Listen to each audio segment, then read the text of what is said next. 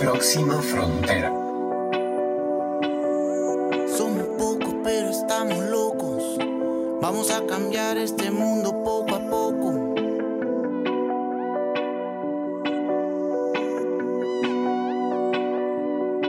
Hola, hola, ¿cómo están? Yo soy Carla Chávez y les doy la bienvenida a un nuevo episodio de Próxima Frontera, el podcast que busca y encuentra gente que nos inspira, apasiona con lo que hace, sueña y pone en acción esos sueños, que también nos comparte cuando se ha caído, cuando se ha tropezado y no han sido las cosas como queríamos, pero luego a la vuelta de la esquina se dan cuenta que la resiliencia aparece y entonces convertimos un reto en una gran oportunidad. Y como les he ido contando en los episodios anteriores, yo me he subido a este avioncito de la tecnología y he estado pegando saltos por diferentes lugares de América Latina en, este, en esa temporada que hemos llamado Locos por la Sostenibilidad, locos y locas. Y entonces ya hemos estado en muchos países, en, en, Ecuador, en Chile, en Perú, en Honduras, en México, en República Dominicana. Y hoy nos vamos otra vez para el sur para conversar con un argentino. Y Confieso que aquí hay una trampita porque es un argentino que ahora no está en Argentina, nos está atendiendo desde otro lugar, pero su acento y su pasión y el espíritu latino no lo deja. Entonces, eh, para mí es un placer presentarles a Felipe Zoraires, quien es uno de los locos por la sostenibilidad y nos acompaña hoy aquí representando Argentina. Bienvenido, Felipe. Hola, Carla. Bueno, muchísimas gracias por la presentación me siento 100% identificado con, con, todo lo que has mencionado, sobre todo con, con, el corazón argentino y latino que vaya donde vaya, eh, bueno, el acento creo que me delata siempre. Eh, incluso hablando en inglés, ya enseguida muchas veces eh, la gente lo nota y te pregunta de, de dónde eres. así que sí, siempre llevaré la, la bandera argentina y latinoamericana donde vaya. Y bueno, si, si es para, para, seguir aprendiendo sobre este hermoso mundo de la sostenibilidad eh, y el impacto social, eh, cuenten conmigo siempre. Así que un placer estar aquí en, en, tu, en un nuevo episodio y bueno, a conversar juntos sobre esto.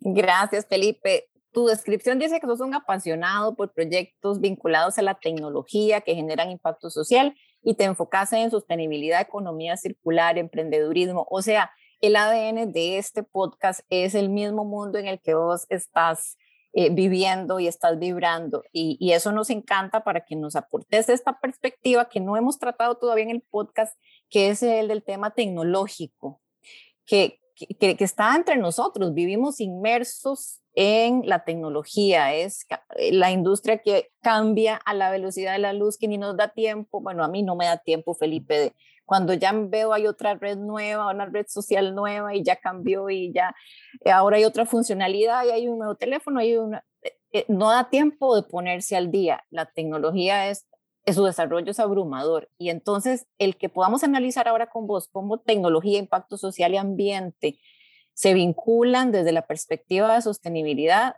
va a ser un súper, súper aporte para nuestros oyentes. Felipe, ¿cómo empezó esto, este, este camino tuyo de vincularte con estos temas?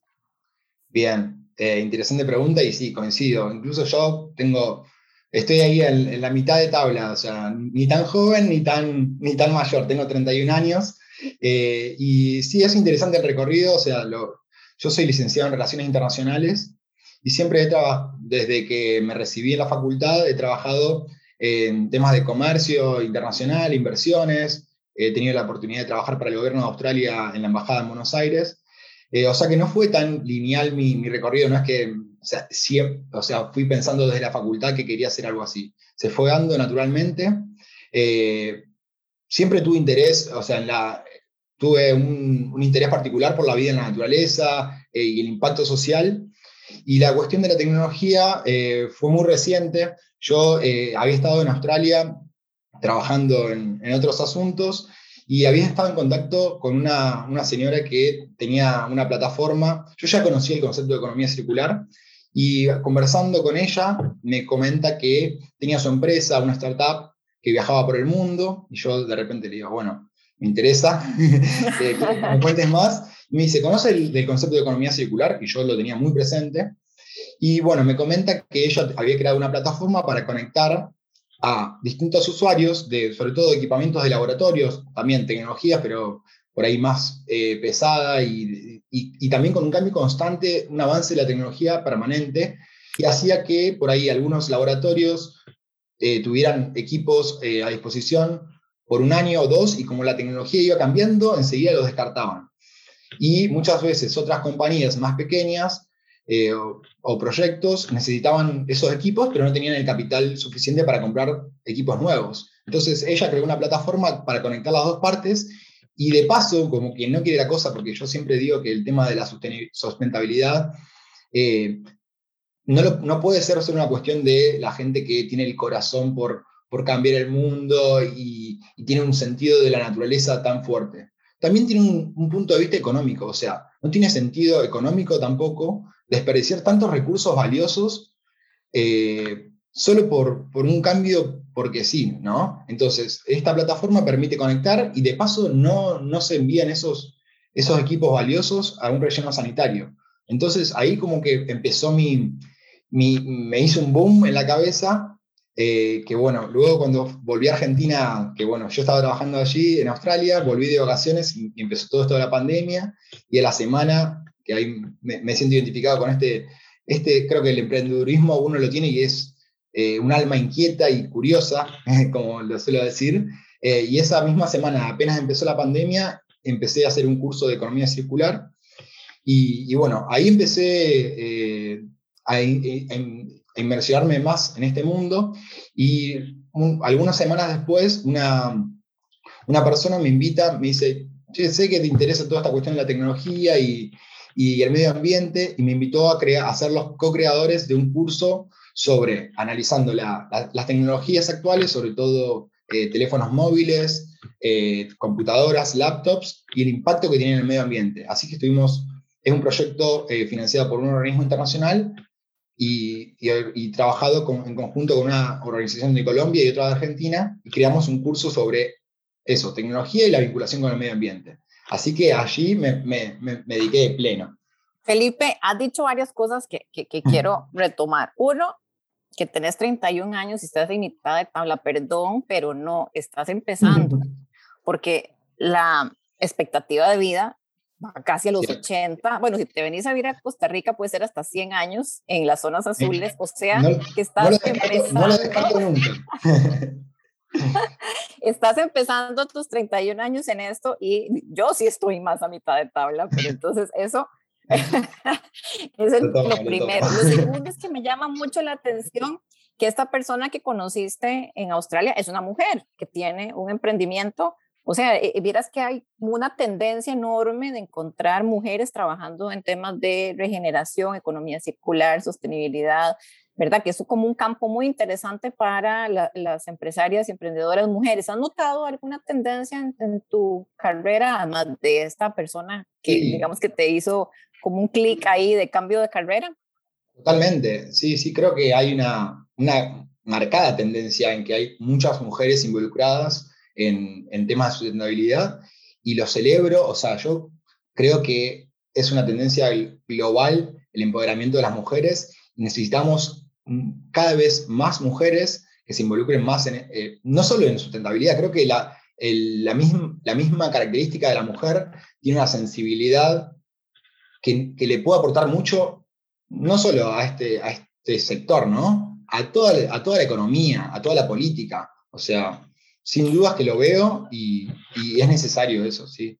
Mira, y entonces el otro tema que mencionaste en tu respuesta anterior es el tema de eh, ambiental versus eh, lo económico o ambiental y económico para poder tener una visión integral de esto. Y entonces quería, estaba recordando ahora, mientras estás hablando, un informe o un, un, dato que, que leí que dice que las mujeres invierten en lo que ganan, sus ingresos, el 90% lo invierten en su familia y su comunidad. O sea, tu, tu salario, el 90%, va para la casa, los hijos y tu comunidad. Mientras que ese dato en los hombres no es de 90%, es de 40%. Lo cual dice, entonces, fácilmente podemos llegar a la conclusión de que emplear mujeres, preparar mujeres, impulsar mujeres, apoyar ecosistemas para que mujeres se vinculen en estos temas es automáticamente una garantía de que eso llega a las comunidades, a las familias y a nuestras sociedades. Eh, entonces, aprovecho que nuestra conversación se fue por acá para, para que hombres como vos y empresarios y, fondos de inversión y, organismos internacionales se inspiren en estos números para que cada vez inviertan más en mujeres emprendedoras y mujeres eh, en circularidad, eh, porque es una garantía de integrar a todo el resto de la cadena. ¿Cómo has visto esa diferencia entre Latinoamérica y Europa ahora que estás, bueno, no hemos dicho, estás en Suiza?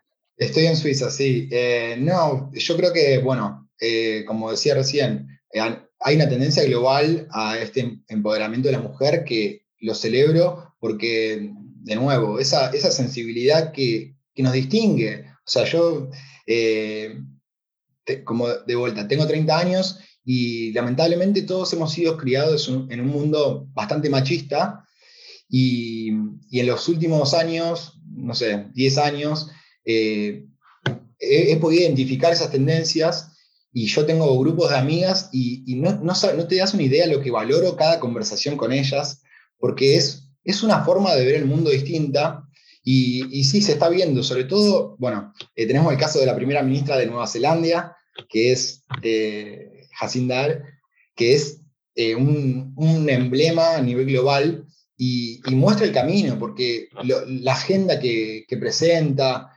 cómo, cómo, puede intervenir en política sin, sin esa, ese, ese tratar de, imponerse en, las discusiones, conversando, dialogando moderadamente. O sea, creo que, creo que el mundo sería mucho mejor con cada vez más mujeres líderes en política como en empresas. Eh, y bueno, aquí en Europa lo estoy viendo.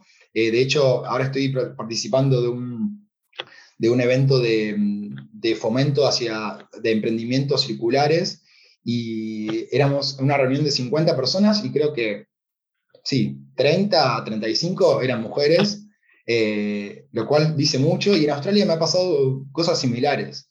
Eh, muchas emprendedoras, mujeres, o sea, liderando. sí, sin dudas que y en América Latina estamos camino a eso, o sea, no, no creo que estemos tan alejados, pero sí, celebro y aplaudo cada vez que, que veo eso. Sí. Gracias. Y, creo que cuando desde, desde, el punto de vista femenino nos topamos con jóvenes em, conscientes y, dispuestos a colaborar y, aprender de, de, las experiencias también desde el mundo más femenino, es, es una gran oportunidad para las futuras generaciones que vayamos cambiando todos estos, estos esquemas. Y Felipe, hay unos conceptos ahí que hemos ido mencionando en la, conversación que, que, nosotros cuando estamos en este, esa burbuja, que llevamos, vivimos mucho en burbujas y no solo las burbujas de, de, protección por el COVID, sino las burbujas de percepciones, de filosofías, verdad que la religión, que la política, que si hasta el partido del equipo de fútbol nos, nos hace tener burbujas, vos que sos de un país tan futbolero lo, lo, no, lo entendemos muy bien. Es más allá del conocimiento, es más allá del raciocinio, de verdad, son cosas muy apasionadas, muy emocionales. Y entonces eh, mencionamos nosotros en este mundillo burbuja eh, sostenibilidad, sustentabilidad, economía circular, pero en esta burbuja que es todavía limitada, se nos hace pues muy frecuente. ¿Cómo le explicamos a, la gente de otras burbujas o cómo expandimos un poco ese conocimiento y esas visiones eh, con alguna definición sencilla que vos tengas de sostenibilidad, sustentabilidad y economía circular. Bien, sí, coincido con, con toda tu apreciación. Yo creo que sí, si bien el término sustentabilidad en los últimos años, o sea, eh, ha estado presente por más tiempo, creo que desde las primeras conferencias en la década del 70, etcétera, eh, ha, generado mucha confusión y, se ha impuesto tal vez del sector empresarial, muchas veces como el, denominado greenwashing, que muchas veces que es tratar de, vender algo como, como, sustentable cuando en realidad, cuando luego se analiza en detalle, es simplemente, es eso, un lavado de cara, pero que en realidad no cambia la cuestión de forma. Lo que yo entiendo por la economía circular, que si bien también tiene sus, raíces en, algunas teorías desde más de 50 años, es que viene a, cambiar realmente las, las cuestiones. Una economía circular tiene que tener, bueno, en eso coincide con la sostenibilidad que tiene que tener un impacto social, ambiental y económico, pero más centrado en la resiliencia del sistema. O sea, no podemos seguir maquillando eh, un, cambio solamente en, el relleno. Y aquí mismo en la economía circular tenemos eh, algo muy importante que, rescatar porque muchas veces cuando alguien lee piensa que, bueno, yo si reciclo ya soy economía circular. Entonces, nuestro rol como comunicadores, como empresarios, es desglosar y educar a la gente. O sea, sí, reciclar no está mal, está, es, mejor que tirarlo en un basurero. Pero dentro de eso es lo último, cuando miramos la famosa CR de la economía circular, es lo último que se tiene que hacer para, para, hacerlo. Lo primero es, eh, digamos, rechazar los productos, o sea, tiene que haber un cambio en los hábitos de consumo, los hábitos de producción. Eh, entonces, creo que va por ese lado, o sea. La, economía circular nos, nos invita a diseñar, ¿verdad? O a rediseñar eh, nuestros comportamientos, hábitos, percepciones, no estar en automático, ¿verdad? Sino estarnos cuestionando todo, porque a veces, como decimos aquí, cuando para vestir un santo desvestimos otro. Entonces tomamos como decisiones muy, ok, esto es lo bueno, ahora esto es lo que tiene también más marketing, suena más, y entonces hemos caído muchas veces sin, yo creo que sin mala intención, pero tratando de ir descifrando un mejor camino eh, que esto sí es eco, que esto sí es bio, que esto sí es oxo, y, y cuando vestimos ese santo, dejamos otro desvestido. Entonces es un, más bien una actitud de estarnos cuestionando permanentemente qué de nuestras acciones, todas nuestras acciones tienen un impacto, pero cómo puede ser ese impacto más reducido en términos ambientales y más bien regenerativo o que nos permita crear la triple utilidad a cada momento. Sí, y, agregando a esto que dices, o sea, eh, ¿por qué eh, algo que yo siempre repito es, aquí no hay soluciones mágicas, porque aquí una empresa, muchos proponen decir, bueno, quiero tener una herramienta que me diga, eh, poner un Excel y enseguida me diga, bueno, este producto es... No, tiene, es mucho más, es súper complejo, o sea, eh, no sé, analizando las energías renovables, sea, tiene impacto también social, no sé, los autos eléctricos, ahora súper todo, bueno, vamos por los autos eléctricos. Si no cambiamos el modelo de producción y de consumo en nuestros hábitos, algo que puede ser muy bueno puede convertirse en algo terrible por el impacto en la naturaleza o el impacto social. Entonces, eh, no, no, va a haber una respuesta rápida. Si, me, si quieres que te, que te dé una solución, probablemente no la encontremos en este espacio de media hora. Esto nos va a llevar mucho tiempo y son cambios de hábitos a largo plazo. Entonces, eh, creo que ahora estamos en un momento de plantar las semillas, de, de, de, no dejar que, bueno, como pasó con algunos temas, que las empresas o algunos, algunas personas se apropien de, del término economía circular, o sea, ser, ser muy claros y distinguir en eso, y bueno, formar parte de un debate que invita a cuestionarnos el propio sistema económico y nuestros propios hábitos de consumo. Eh, creo que allí está la cuestión. Felipe, decime si yo estoy como con esta percepción que tengo de que, de que digamos, yo soy así súper eco, friendly, este, abrazo las, los conceptos de la sostenibilidad y quiero, y entonces eh, em, dejo de comer carne y hago mi compost en casa y ando con una bolsita de tela en el supermercado y entonces critico a los que están no, no reciclan, pero cuando me hablan de mi celular y mi tecnología, entonces tengo la última que salió y las y entonces sí estoy como viviendo en el mundo digital y tecnológico y, y como que hay una separación de la vida cotidiana diaria versus lo que la tecnología nos ofrece y, los impactos que genera. No sé, yo siento que estamos como en ese punto de desconexión, que no hemos entendido que también somos usuarios y consumidores de aparatos eléctricos y electrónicos que tienen un gran impacto en todo su ciclo de vida. ¿verdad? No sé, a mí me da, a mí me late que no hemos hecho el clic en, esa parte. La verdad que es justamente uno de los temas, ¿por qué me interesó tanto el tema? Porque creo que tenemos incorporada la tecnología en nuestra vida cotidiana de una forma tal que pasa exactamente lo que mencionabas, o sea, no, no somos conscientes de, de lo que hay detrás de esos aparatos, eh, y es, o sea, te entiendo porque es súper normal y, no, y tampoco ha habido tanto trabajo sobre esto, por eso, por eso fue que me, me, interesó tanto seguir eh, investigando y, y, bueno, una vez que sigo aprendiendo, ¿verdad? Pero, pero estoy en esta fase de divulgación de, para que la gente, porque creo que es, es fundamental para cualquier cambio, todas estas acciones eh, individuales que comentabas, creo que son eh, necesarias, pero no alcanzan, obviamente. Pero todas esas, esas acciones son con un consumidor o con un usuario informado.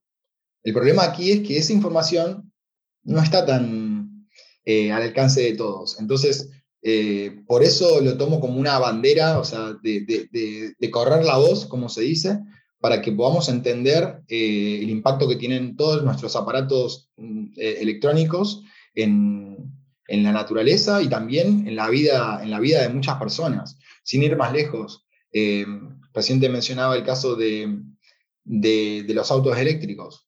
Yo viniendo de Argentina, eh, si bien vivo en una ciudad, vivía en una ciudad en el centro, alejado de la zona de montaña, en el norte, eh, ahí donde está en el límite con, con Chile, con Bolivia, ahí está el denominado, el famoso triángulo del litio, que es una de las mayores reservas de litio a nivel global. Entonces, escucho todo el tiempo que, bueno, en el Foro, Económico Mundial, que la transición hacia, hacia, la movilidad eléctrica, etcétera, etcétera, que sí, lo, celebro en el sentido que, bueno, vamos a dejar de, de, usar eh, tanto petróleo, pero, oiga, estamos extrayendo litio en zonas súper áridas, que hay comunidades locales eh, viviendo ahí, que tienen economías muy pequeñas, que probablemente tienen eh, un pequeño ganado, y es una economía de subsistencia. ¿Y qué hacemos? Estamos eh, está, pasando esto en este, en este, momento, es un debate que no hay una solución mágica, pero bueno, si, de repente empezamos a extraer el litio a cualquier costo, porque obviamente las empresas mineras quieren, para que sean redituables, tienen que sacar eh, la mayor cantidad en el menor tiempo, así, como, así es como funciona la economía, ¿verdad?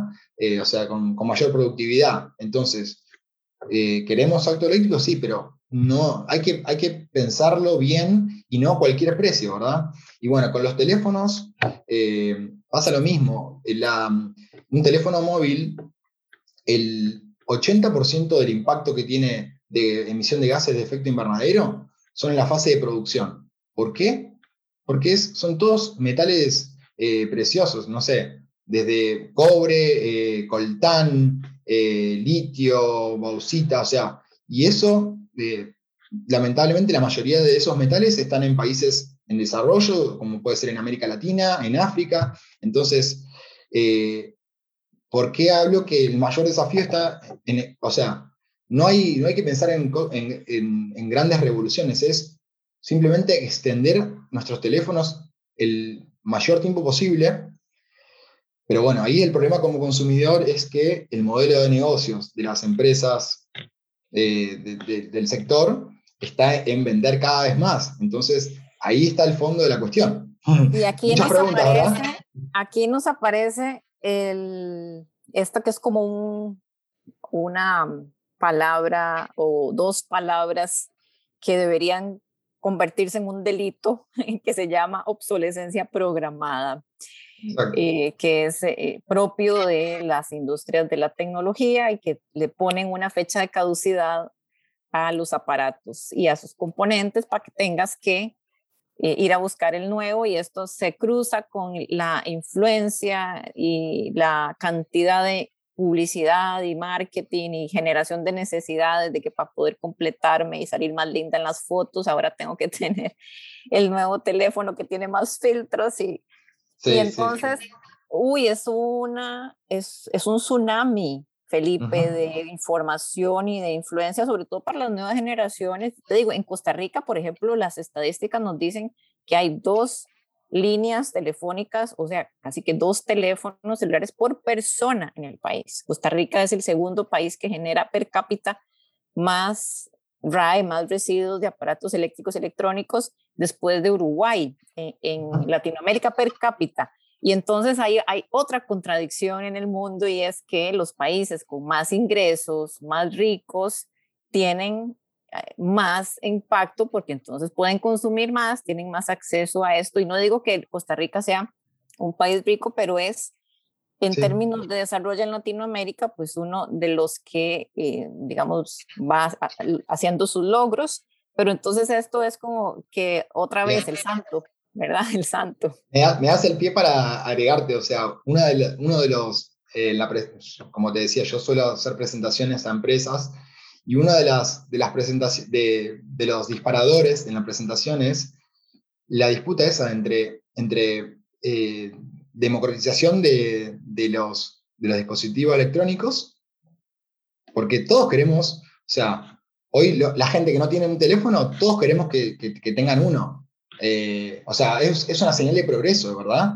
O sea, queremos que cada vez más niños tengan acceso a, un, a una computadora para que puedan tener acceso a educación, educación, etcétera, etcétera. Entonces, ahí está el mayor dilema. O sea, queremos, eh, y, y por eso mismo es que no, no va a alcanzar con, eh, yo por ejemplo, bueno, ahora lo cambié hace poco, pero el, último teléfono lo tenía por cinco años, ya estaba pobrecito, todo destartalado, con, con marcas por todos lados. O sea, el cambio, yo, si bien es un aporte, no lo voy a hacer yo de esa forma. Necesitamos que haya cada cada vez más usuarios informados para que haya reclamos de los ciudadanos, o, mismo hay, bueno, hay leyes, eh, hablabas de la obsolescencia programada, aquí en Francia hay una ley de obsolescencia programada que penaliza a las empresas, eh, tienen que mostrar eh, dentro de las etiquetas, o sea, tienen, que, tienen una, regulación estricta para, evitar la obsolescencia programada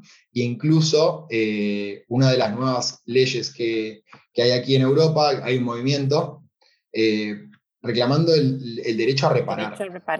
E, eso te quería decir, que aparecen nuevos derechos, no solo ya es el derecho a un ambiente sano, y eh, en Costa Rica tenemos el derecho a un ambiente sano y ecológicamente equilibrado, tenemos derecho a asociarnos, tenemos derecho a la salud, tenemos derecho a la educación, al voto, a la participación, y ahora también tenemos derecho a reparar eh, eso es, es, un derecho, bueno, digo, todavía en Costa Rica no está, pero digo, es la tendencia y que ojalá llegue pronto eh, por estas comunidades, estas burbujas que cada vez se hacen mayores. Y entonces el derecho a reparar es tener acceso a partes, a repuestos, tener acceso a que las tecnologías no sean tan complejas, que las herramientas para abrir los aparatos no sean especializadas.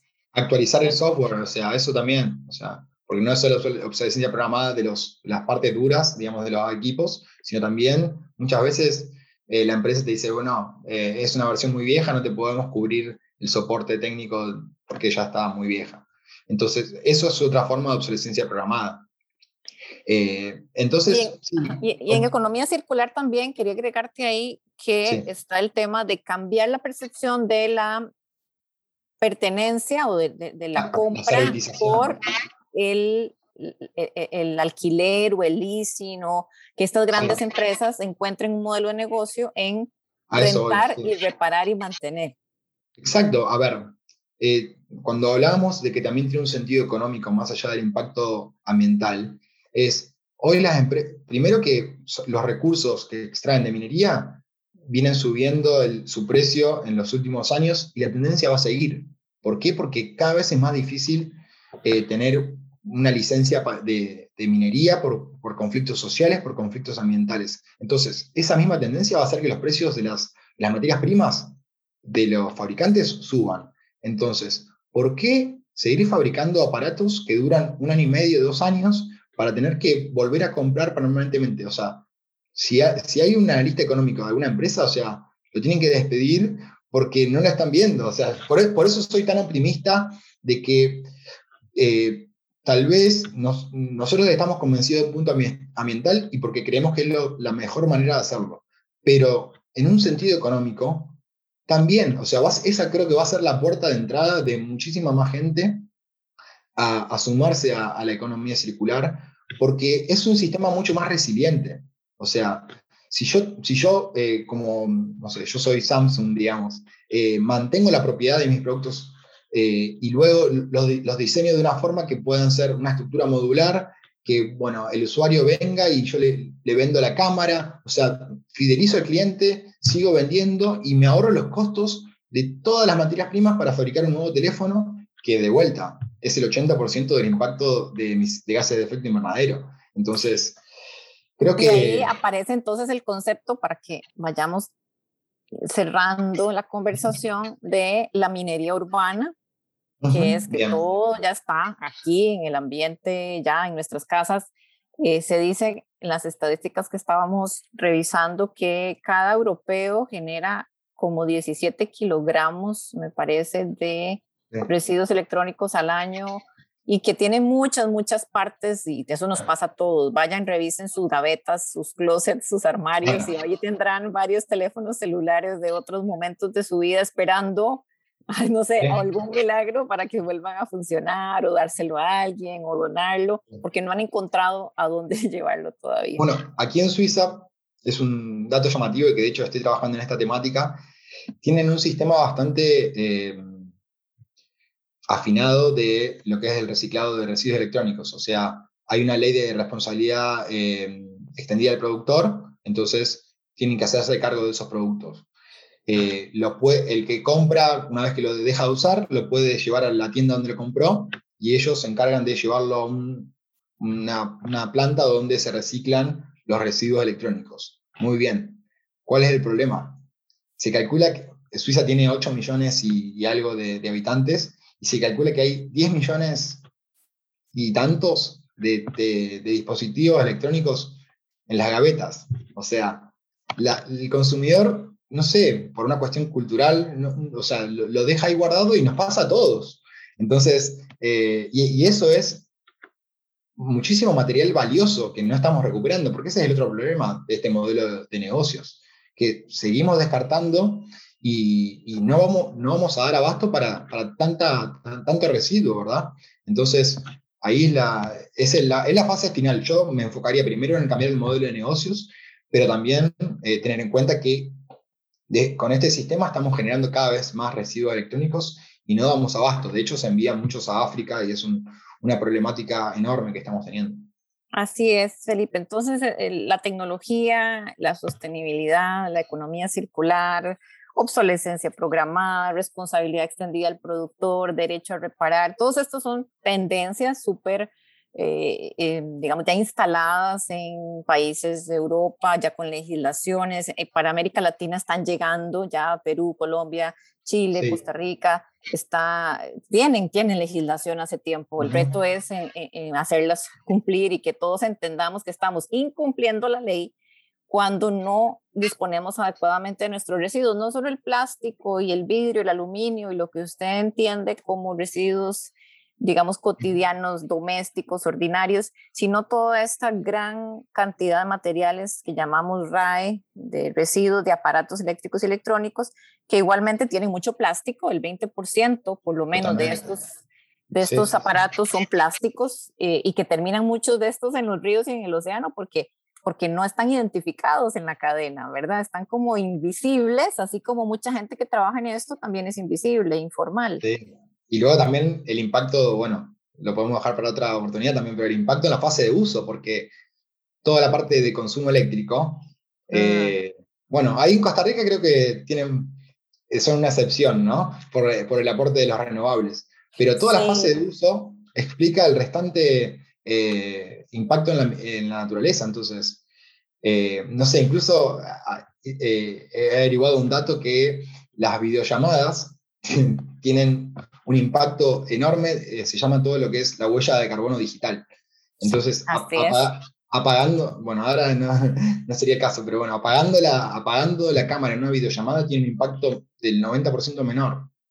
Así es, y aprovecho Felipe, para invitar a todos los que nos escuchan, porque el próximo 18 de septiembre es el día en el que todo el mundo se pone de acuerdo, liderados por la organización Let's Do It, que está en Estonia, y nosotros en Costa Rica somos parte con nuestro emprendimiento eCoins, y también te invito, si no los conoces, para que te unas el 18 hacer, es, es, el World Cleanup Day, o sea, el día que limpiamos el mundo. Y es una parte de la tarea, porque lo importante es no ensuciarlo tanto para luego no tener que limpiarlo, pero bueno, también hay que limpiar de estas cosas que hemos ido dejando sin control.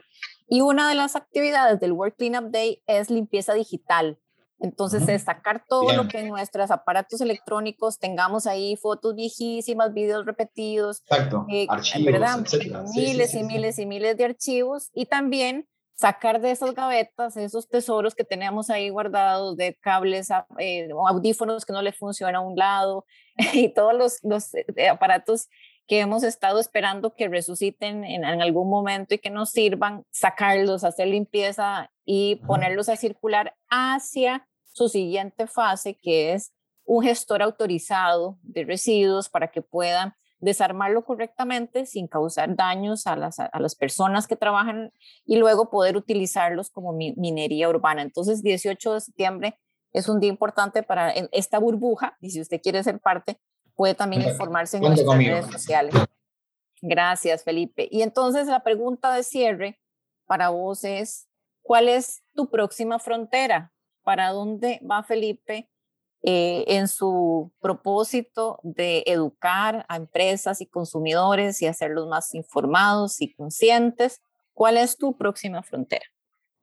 Voy a seguir, creo que reafirmo lo que vengo haciendo este último tiempo.